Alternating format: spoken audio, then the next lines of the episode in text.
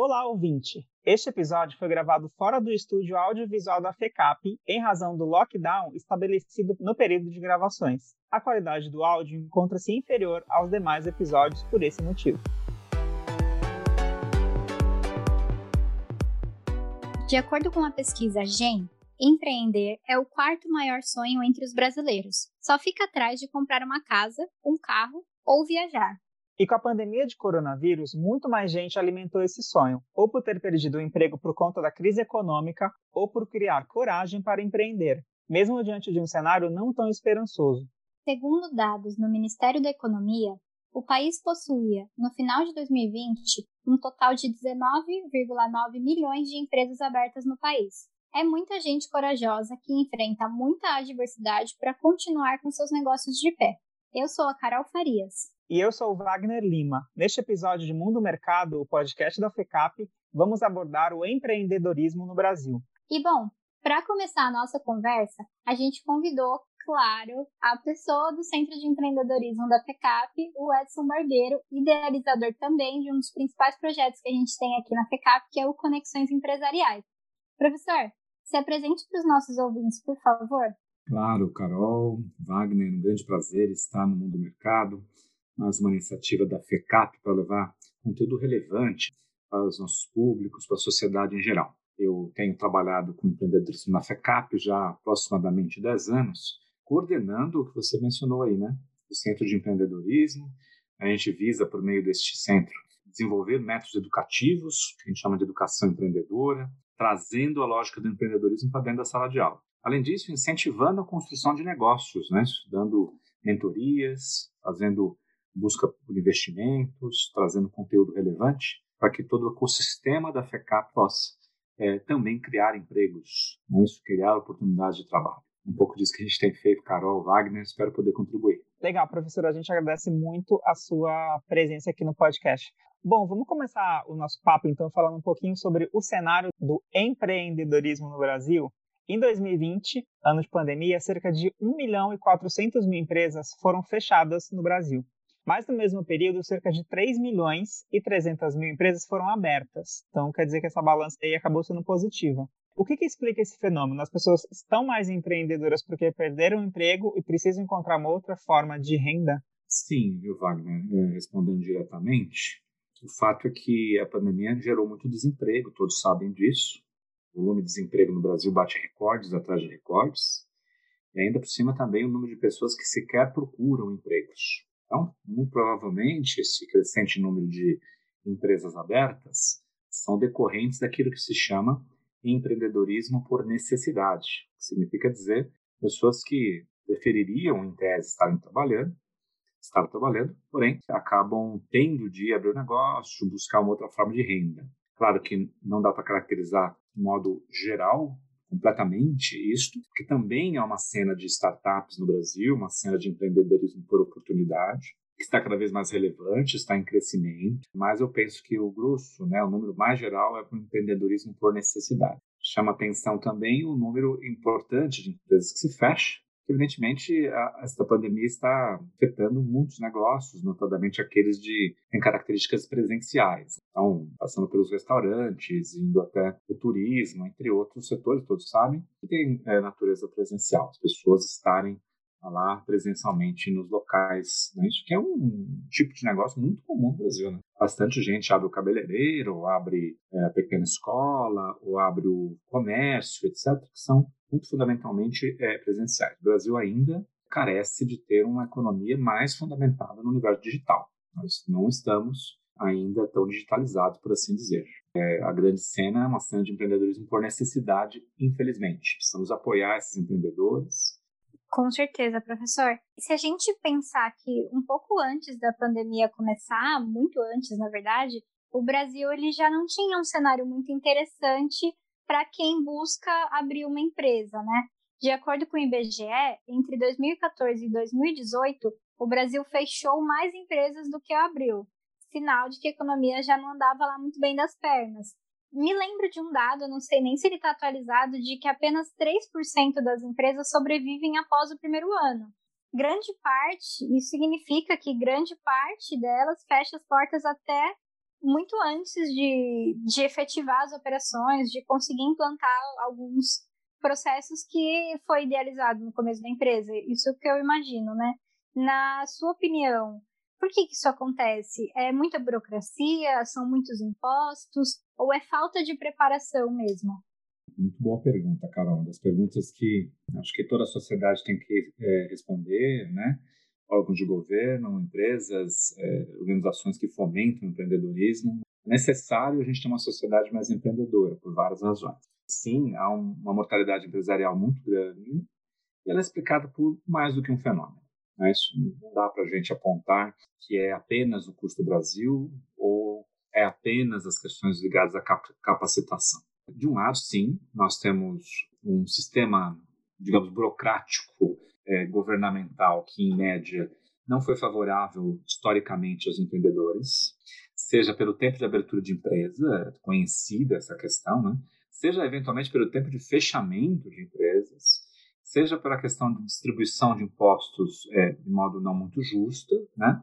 que acaba in, é, incidindo no pequeno empresário percentualmente mais do que nos grandes empresários, seja pelo chamado custo Brasil, você tem razão, associado ao fato que a gente precisa pagar seguros, a gente precisa gastar mais com é, logística, em virtude da nossa malha de transporte não ser eficiente, a gente precisa é, investir mais em capacitação de pessoas, porque também a nossa educação é menor do que é necessária, a gente tem conexões de internet em média piores do que os outros países. Há, portanto, um, um aspecto institucional que está longe de ser o ideal. Precisamos trabalhar muito, muito, muito nesse sentido.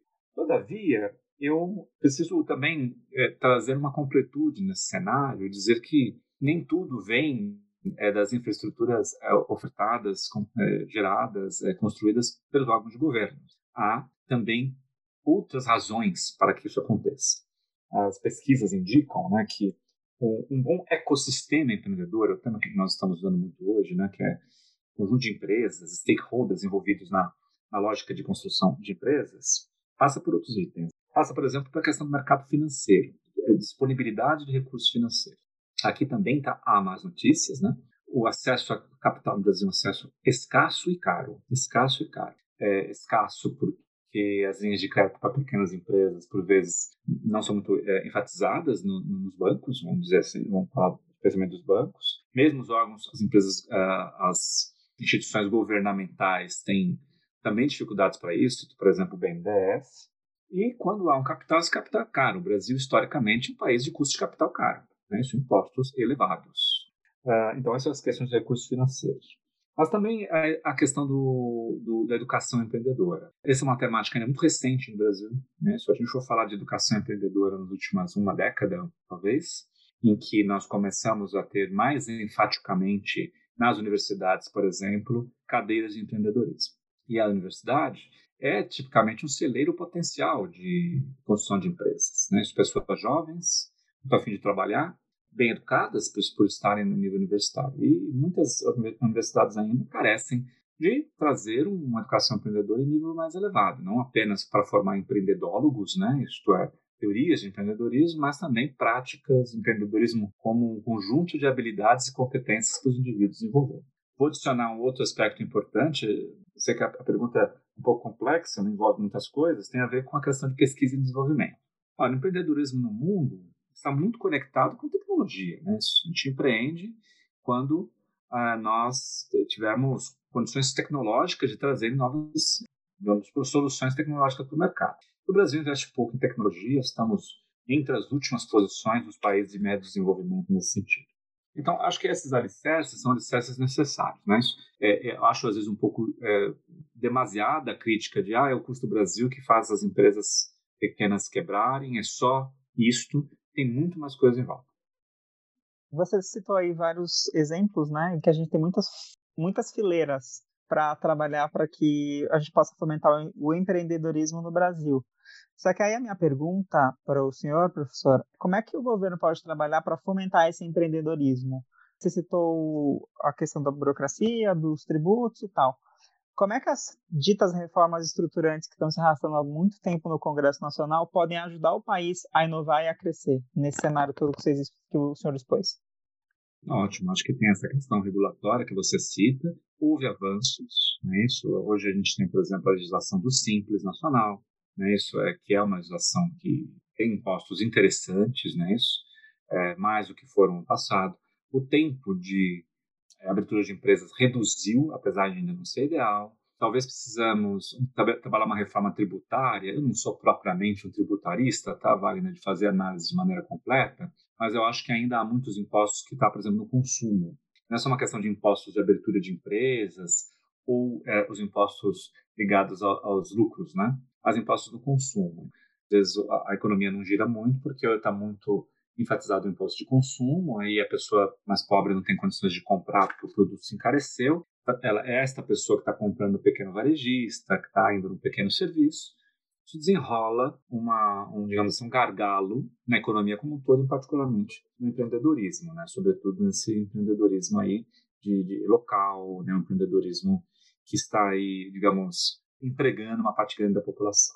Mas eu acho que a outra questão importante que são é que está ligada a questões ligadas à capacitação. Nós temos os esforços do Sebrae, os esforços do Sebrae são muito bem-vindos, são bastante bons, são bons o Sebrae, né? Mas ainda é incipiente perto do que o Brasil necessita. Né? O Brasil é, está entre as 10, 12 maiores economias do mundo. Economia essa que ainda não é inserida em cadeias globais mais sofisticadas, uma economia ainda demasiadamente é, ligada ao mundo das commodities, né? Isso é, ou de mercados locais. Então, eu quero dizer, por exemplo, maior investimento em desenvolvimento educacional na área de tecnologias digitais. Isso para mim parece um ponto importante. Então, incentivos dos mais diversos, aberturas de centro de desenvolvimento tecnológico, incentivos fiscais, desenvolvimento de cadeiras universitárias complexas, eh, benchmarkings internacionais, para que nós tenhamos mais pessoas formadas em alto nível em tecnologia, o que desencadeará ao longo do tempo mais startups tecnológicas que é o que o mundo inteiro está enxergando como uma alternativa para a geração de enfim, avanços econômicos. Eu acho que esse é um ponto é, importante. A outra coisa é investimento nos clusters, né? Isso, nos ecossistemas de inovação que já existem, quer dizer, os, os arranjos produtivos locais, no desenvolvimento do próprio Sebrae, não é que não há nada, né? não é que não haja nada, mas ainda há o que se fazer. Né? Quer dizer, esses clusters são locais, quer dizer, espaços físicos é, de regiões, né? Isso por exemplo, São José dos Campos, na área de aviação, ou mesmo a cidade de Campinas, ligada a telecomunicações, ou é, certas regiões de Minas, ou Porto Digital, lá de Recife, etc. Esses núcleos que, assim como guardadas as devidas ah, comparações, o Vale do Silício americano. Acho que tem, a gente vê é, na, na, teoria sobre esse tema que o desenvolvimento é, de inovação tem a ver com o desenvolvimento desses arranjos produtivos locais, desses clusters, esse é outro termo eu acho que essa linha, a linha é possível, né? Acho que é esta linha. Acho que tem, podemos pensar em coisas mais abrangentes, como questões culturais. O Brasil ainda precisa ter um desenvolvimento cultural é, que deve vir por meio dos meios de comunicação, por meio da educação, de dos indivíduos ainda buscarem os empregos tradicionais. Assim, ainda temos uma população com um número muito grande de pessoas que busca o, o emprego estável, às vezes até por meio de concursos públicos é nada contra diretamente a eles, né? Há espaços de carreiras públicas muito nobres, com vidas muito plenas, evidentemente. Mas é, não me parece, no mundo de hoje, para onde está indo o mercado de trabalho, para onde estão indo as novas tendências, algo que transformará o país no país do século XXI. Está todo mundo vendo, é visível, uma questão de flexibilização do trabalho, pessoas que devem procurar negócios, as, as pessoas se verem como é, empreendedores. Então, está aí uma outra coisa é, importante, né? A gente construir uma cultura empreendedora, e isso evidentemente é lento, mas é possível. E eu vejo uma outra coisa que é, um, que é uma grande oportunidade para o Brasil, que é o empreendedorismo da baixa renda, né? Que aí nós temos uma cultura empreendedora. Se você vai às comunidades mais de baixa renda, você vai enxergar bastante gente está ali se virando, né? Gente que está conseguindo ter um comportamento empreendedor muito interessante, mas sobretudo tem dificuldade de acesso a crédito. Então, por exemplo, o microcrédito no Brasil ainda é muito incipiente, né? Isso, né, são uma, tentativas, quer dizer, ainda requer, temos de aprofundar as nossas iniciativas de é, inclusão financeira dessas pessoas de menor renda, para com que eles tenham esse tipo de empreendedorismo de baixa renda, que mesmo que não vira a grande startup, né, ela que vai dar uma igualdade social maior, né, isso, que tipicamente não é startup que oferta, mas é, que é uma coisa que o Brasil precisa. E esse empreendedor de baixa renda precisa de crédito, de crédito barato, de crédito que ele possa, possa pagar e de capacitação. Então, aí estamos. Né? Nós temos uma, uma, uma população trabalhadora, uma população que aprendeu a conviver com crises, uma população muito flexível, mas que precisa ser é, capacitada e ter condições, dar ela condições. Né? E como é que a gente faz isso? Qual é o caminho das pedras para quem precisa dessa alternativa de renda, para quem não encontra, às vezes, a alternativa que precisa no mercado formal, e aí se vê nessa necessidade né, de empreender? É o cara, por exemplo, que perdeu o emprego, está com uma boa grana de rescisão trabalhista, por exemplo, ou às vezes ele até juntou algum dinheiro enquanto estava trabalhando. E aí, qual que é o primeiro passo? Como é que começa isso? Você primeiro escolhe o melhor nicho para não cair na estatística de fechar nos primeiros anos. Eu vou falar uma coisa que, que é, que é o, diferente daquilo que tipicamente se fala por aí, Carol, sobre isso. Eu acho que não começa no mercado, começa com a própria pessoa. O autoconhecimento, para mim, é o primeiro passo. É sempre difícil ser simplista, dizer que existe um passo primeiro, né? Porque eu acho que o empreendedor está ali mexendo com vários pratos ao mesmo tempo. Mas, para ser direto na sua resposta, eu acho que o autoconhecimento. Veja, o cidadão que vai abrir um negócio, ele vai trabalhar 16, 20 horas por dia, por vezes 7 dias por semana, naquilo que ele abrir. Ele vai ter que colocar muito da sua vocação, do seu conhecimento. Ele vai ter que ter muita paixão pelo que faz.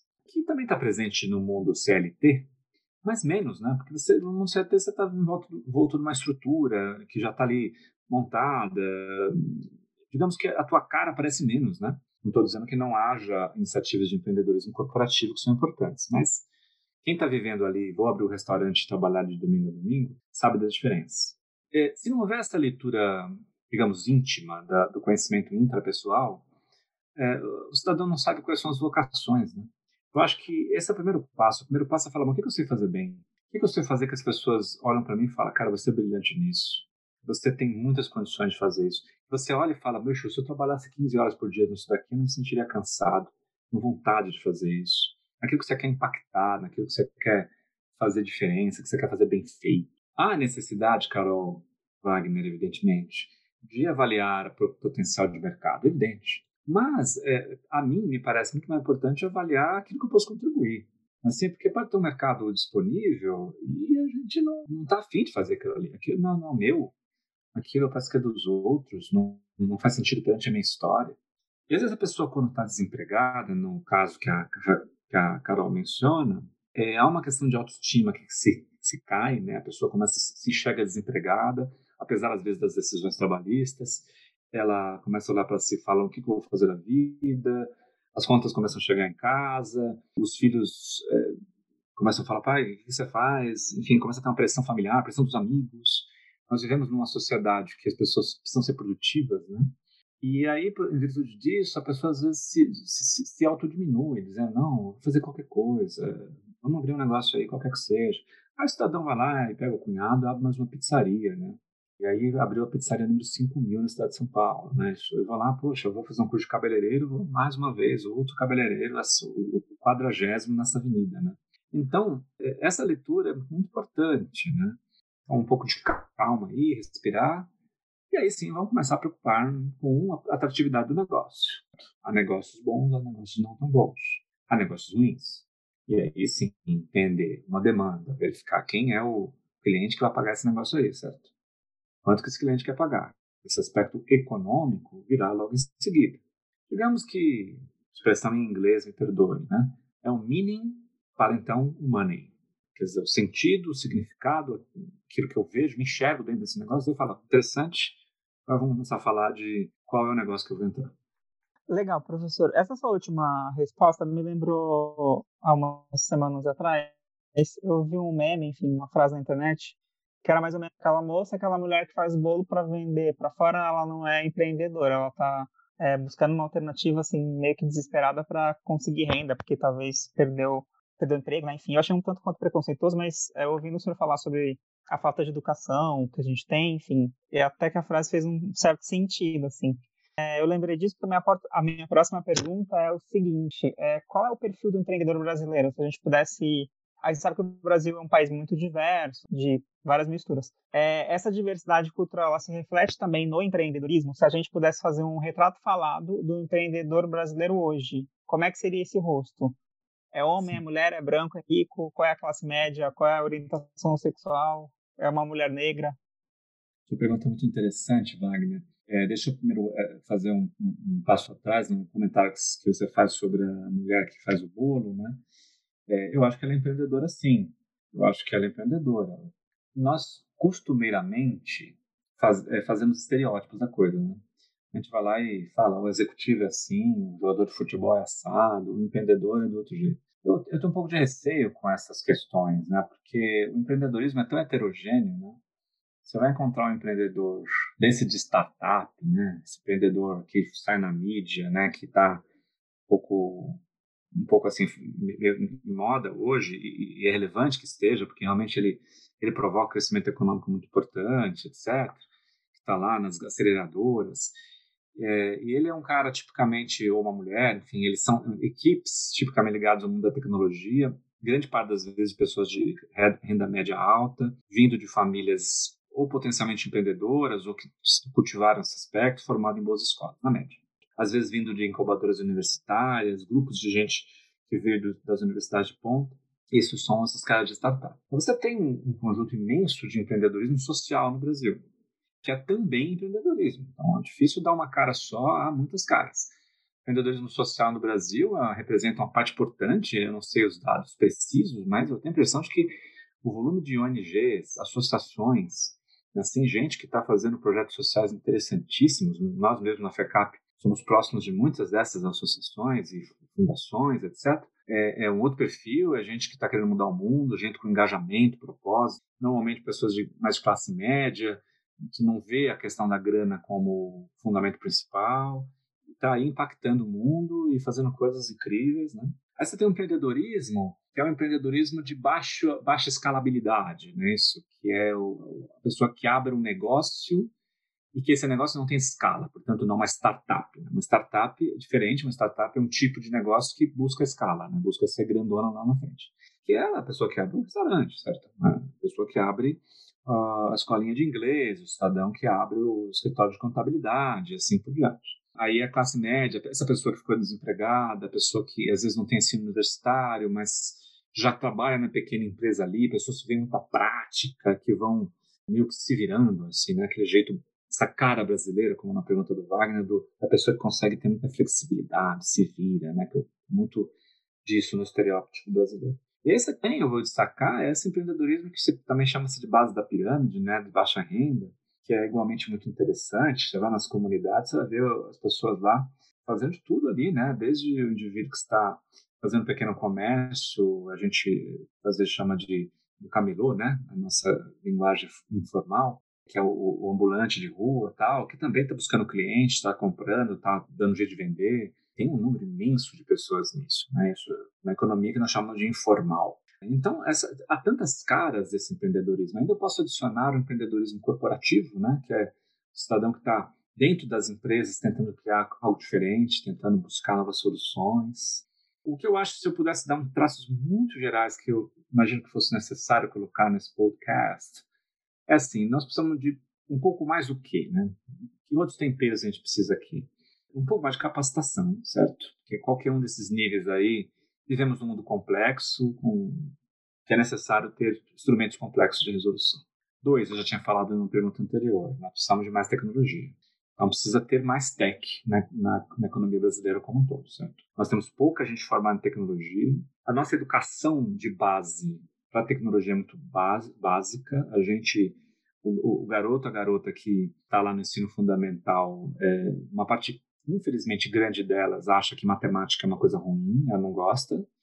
E aí essa, esse desgosto pela matemática desencadeia ela na ponta um desgosto por tecnologias, por ser uma pessoa que vai desenvolver tecnologias e vai ser programador, o engenheiro de software, a engenheiro de software, assim.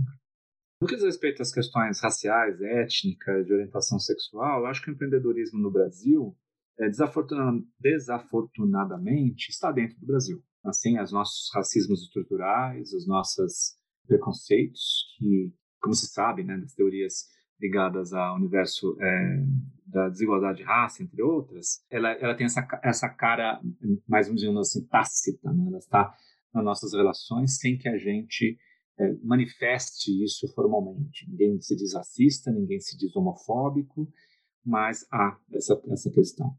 Então, acho que é, há desafios. Também acho que a sociedade brasileira está buscando superá-los, mas ainda há desafios. Por exemplo, há um estudo que, que eu estou me aproximando com um aluno de mestrado de discutir essa questão do, do, do empreendedorismo afrodescendente. Né? Já fizemos até webinars na, no Conexões Empresariais sobre isso, não deixe de ver, muitas discussões bem interessantes, que está buscando essa presença negra, que, que ainda é baixa, né? ainda é baixa. Nós, estamos nesse 50 e tantos por cento, né, por volta disso, da população brasileira afrodescendente, mas quando a gente vê nos empresários e empresárias, ainda não se vê isso. Na questão da presença feminina, eu acho que ainda também o empreendedorismo é um fenômeno que tem a marca do estereótipo, né? Isso, então, muitas mulheres lá trabalhando nesses setores que são vistas na sociedade brasileira como femininas, por exemplo, moda ou é, estética, né? Uma menor presença no universo das tecnologias. Queremos mudar isso e há é, movimentos nesse sentido. A Rede Mulher Empreendedora, né? Isso. Também temos vários webinars discutindo esse assunto em conexões empresariais, né? Que é um esforço que está evoluindo bastante, crescendo bastante, né? Então, é, o empreendedorismo está no Brasil, Wagner. E ao estar no Brasil, infelizmente, carrega as nossas, nossas mazelas, mas também carrega nossos pontos positivos. Uma sociedade que, é, que tem um aspecto da miscigenação, apesar do racismo estrutural, apesar do preconceito estrutural, e essa miscigenação gera um aspecto de uma sociedade criativa, que gerou a bossa nova, que gerou o samba, que gerou uma arte de rua bonita, que gerou é, enfim, coisas fantásticas que a gente é admirado lá fora, mas que ainda precisa crescer muito. Queremos empreendedores mais prósperos, que possam trazer melhores empregos, mais e melhores empregos. E mirando o futuro, professor, não tem como falar em empreendedorismo sem falar na digitalização que já está presente no nosso dia a dia. Então, existe essa, esse medo muito constante né, de que as funções vão ser substituídas pela máquina e que a gente vai ter tecnologia para fazer o que as pessoas hoje fazem na mão. E aí é, surge um medo, né? Rola aquela insegurança de você não saber muito bem se vai ter emprego para você. Qual que é o futuro do empreendedor nesse cenário? E quando a gente pensa em tecnologia e o crescente consumo de serviços digitais? Excelente pergunta, Carol. Né? Já havíamos tocado, tangenciado esse assunto. E o empreendedorismo, neste caso, na minha interpretação, não está também fora do resto do universo do mundo do trabalho. O mundo do trabalho inteiro está sendo uh, tocado pela premência de maior intensidade de digitalização. Como é sabido, a nossa, uma das nossas conselheiras é a Luiz Helena Trajano, conselheira da FECAP, ela nos traz um recado, uma reunião recente que tivemos com ela, de que há necessidade de digitalização, que foi um pouco do fenômeno da própria Magazine Luiza, que teve destaque em virtude desta, dessa questão da digitalização. Então, esse chamamento que a Luísa nos traz é um chamamento que eu quero reproduzir aqui a todos que estão potencialmente ouvindo esse podcast. Não é só no empreendedorismo. A sua função aí de trabalho, você que está ouvindo, vai mudar para alguma questão de digitalização de alguma forma. Eu, como professor, vejo como uma pressão nesse sentido. Quer dizer, se eu for um professor que somente transmite quais são os tipos de empreendedorismo, e eu, vou lá e sou um transmissor de conteúdo, é, digamos, unilateral, alguém vai resolver ver um vídeo no YouTube e isso vai tirar o meu emprego, certo? Por que, que um vídeo no YouTube é pior do que eu? Eu tenho a impressão de que os vídeos no YouTube podem ser melhores se eu estiver apenas, exclusivamente, transmitindo conteúdo. Eu preciso me reinventar. Me reinventar para ter uma profissão à prova de robôs, não é isso? Robot proof, né? O pessoal tem falado muito que é o que você faz tem que ser a prova, de uma maneira, da premência de substituição tecnológica. Por outro lado, também abraçar as tecnologias como oportunidade. O que, que eu posso fazer em termos do uso de ferramentas digitais para educar melhor? O que, que eu posso fazer no uso de ferramentas digitais para impactar o mundo de maneira mais abrangente? Esse podcast pode ser ouvido no mundo inteiro. E então, é, é, é um caminho sem volta. É um caminho sem volta e é necessário discutirmos na sociedade eu vejo que é uma discussão que, apesar de estar presente até na universidade, nossa, casa você fala com tanta franqueza sobre isso, Mas se você olhar o debate público, eu não vejo isso. Eu vejo que a gente discute, às vezes, a cotação do dólar, a gente discute o imposto, etc., e quem vai ser o próximo presidente, mas eu não discuto é, como que eu vou preparar a sociedade brasileira para o mundo que é um mundo mais digital. Isso pode significar, dito mais uma vez, perigos, porque o mundo digital pode trazer consigo uma destruição de empregos, que deve, infelizmente, transformar uma parte grande da população em useless, né, sem, sem sentido de trabalho. Assim, muitos que fazem tarefas rotineiras, muitos que fazem tarefas que são substituídas por uma inteligência artificial, por exemplo.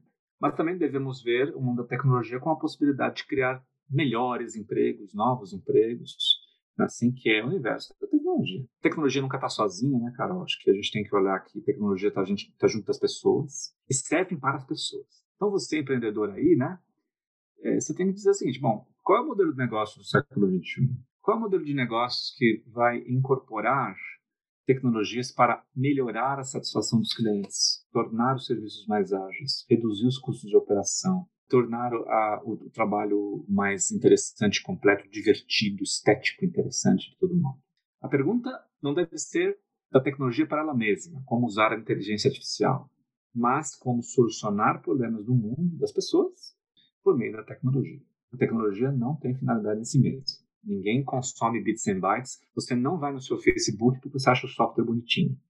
Você vai no Facebook porque você quer se comunicar com as pessoas e o Facebook é uma tecnologia que permite isso. As tecnologias nunca são front, elas são sempre aquelas que fundamentam né, isso, que vão trazer a possibilidade de a gente resolver os problemas. Mas o ser humano está no centro. Então, acho que essas constatações é, são relevantes. Eu, eu, temo não poder dar dicas do tipo faça isso, empresário, dois pontos na outra linha, no sentido ferramental, é, porque é muito difícil, há muitos tipos de empreendedorismo, muitos tipos de empresas, mas é preciso que você tome muita atenção. Há muita oportunidade. A medicina não vai ser igual no futuro, a educação não vai ser igual no futuro, é, o serviço não vai ser igual no futuro. Se você tem um comércio, por que, que as pessoas iriam na, na sua loja para apenas pegar um objeto e ir para casa com um objeto? Elas fazem isso via e-commerce, não faz sentido nenhum apenas o box movement, né, isso do tá aqui um produto que está no meu estoque, deixa eu ir para tua casa, isso aí é feito por e-commerce, parou. Né? Isso, o shopping center vai ter que ser um local que as pessoas vão se divertir lá dentro, né? que elas vão gostar de estar ali, visitar aquele espaço e aquela presencialidade ser gostosa por ela mesma. Para levar o livro para casa, isso na internet. Assim, para que, que eu me, movi, me moveria? Somada à questão da pandemia, né, isso, eu acredito que essa pandemia será curada de alguma maneira, de uma forma, mas gerou uma ferida que acho que é indelével, ou se não, ela estará presente na, na sociedade mundial durante muitos anos, que é a ferida do, da aglomeração, que é a ferida do perigo da morte, que é essa ferida do nós não estamos totalmente protegidos dessas coisas que a gente não consegue enxergar, que esse bichinho pequenininho que a gente chama de vírus. Essa ferida não será curada mesmo com a vacina, porque a nossa psique absorveu um drama muito elevado. Então, as tecnologias estão aí. E esse período de pandemia, vou finalizar minha, minha resposta, fez as pessoas simplesmente perceberem que é possível.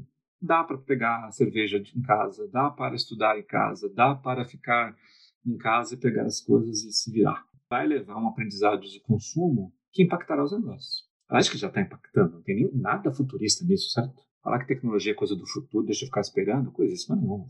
O negócio está já. Acelerou-se com a pandemia. Tanta coisa para falar, né? É tão gostoso esse papo, né? Tão importante. Se Nossa, com certeza. Eu, eu já imaginava que a gente não fosse conseguir falar sobre empreendedorismo assim tão rápido, principalmente com você, que é um, uma super fonte desse assunto. Então, é isso, né? Gente, é isso. O empreendedorismo tem muitas frentes. Não, e o professor tem uma fala tranquila e cheia de conhecimento que é muito gostoso ouvir, de fato. É, o senhor não elencou dicas de empreendedor faça isso ou faça aquilo, mas eu tenho certeza que o, esse, essa nossa conversa despertou é, a ver empreendedor e muita gente aí que estava pensando em ficar e empreender. A gente agradece muito sua participação, professor. Com certeza foi uma conversa muito produtiva. Uma tristeza, mas por favor, se despeça dos nossos ouvintes. Não, a gente não vai se despedir completamente nunca, né, Carol? A FECAP está com as portas abertas. os websites abertos, os canais de WhatsApp abertos, né? para a gente modernizar essa fala. Para você que quer saber, quer ter conhecimento, né? Isso, esse podcast é uma iniciativa. Há muitos eventos, iniciativas que estão acontecendo online. Citamos aqui outras vezes o Conexões Empresariais. A gente cada vez mais quer ser a organização, a, a escola de negócios que transforma. Transforma pessoas, essas pessoas transformando o local em que trabalham e esses locais de trabalho, essas organizações transformando a sociedade. Empreendedorismo é uma veia disso. Não é empreendedor apenas aquele que abre empresa. É empreendedor todos. O Mohamed Yunus, é, que é um importante, enfim, o grande fundador do Banco do, do, do Pobre, né, lá em Bangladesh, ganhou o Prêmio Nobel da Paz ele disse o seguinte, ele disse que a gente, na humanidade, olhando o Homo sapiens, ele, ele foi empreendedor desde o início, né? A gente estava lá na savana africana, correndo atrás de comida, descobrindo o jeito de correr atrás da caça, se proteger dos, dos perigos, é, dando um jeito de conseguir um, um, um lugar para morar, é, mudando de um lugar para o outro como nômades. É a essência do empreendedorismo. É um, um sentido de ativismo, de resolver os próprios problemas, de se sentir autônomo, correr atrás ocorreu um período na história em que as pessoas foram falar, não, eu vou sentar na cadeira aqui e vou trabalhar como empregado. Né? Isso, sobretudo a partir da Revolução Industrial. Acho que antes disso mesmo, evidentemente, as divisões de trabalho estavam presentes na história, mas acho que a Revolução Industrial e a modernização da sociedade pós-renascença pós trouxe essa, essa, lógica de você tem uma caixinha dentro da qual trabalha, é isso? Chegou na educação, né? Vai lá e, e repete o que o professor disse e memoriza o nome da capital da Noruega. E nós estamos revisitando essa questão. O século XXI é o século de quem empreender. Mesmo dentro da empresa, mesmo na ONG, mesmo no movimento religioso, no movimento social, mesmo no órgão público. É preciso transformar. Esse é o recado que eu espero ter colaborado, mesmo que humildemente. Maravilha, fechou com chave de ouro. Obrigado, professor. Agradeço, viu, Wagner? Muito obrigado a vocês. Até mais. Tchau. Bom, então por hoje é só. Mas antes do tchau, a gente quer muito pedir a sua opinião e participação no nosso programa. Qualquer sugestão de tema, pauta ou assunto, divide com a gente. Você pode mandar um e-mail para podcast.fecap.br ou mandar um inbox direto lá no Instagram. A gente responde você. É, e para ficar bem pertinho da gente, não perder nada, nenhum episódio do podcast, é só seguir a gente nos aplicativos de streaming. A gente está no Spotify, no Deezer e na Apple Music. Gente, um comentário assim pessoal meu, que eu sou muito orgulhosa, que eu faço junto com o professor Barbeiro, Conexões Empresariais. Então eu gostaria muito de pedir para vocês conheçam o projeto. A gente tem um monte de assunto interessante para empreendedor, para quem não é, para aluno. Todos os eventos ao vivo valem horas complementares para alunos e não alunos. Então, gente, sério, é um projeto muito interessante. Eu acho que vocês deveriam conhecer. Então é isso, pessoal. Tchau, tchau. Tchau, gente. Até a próxima. Por conta das restrições da pandemia e do isolamento social, esse episódio do podcast foi gravado em home office. Então, se você ouvir algum barulho ou ruído estranho, nos desculpe.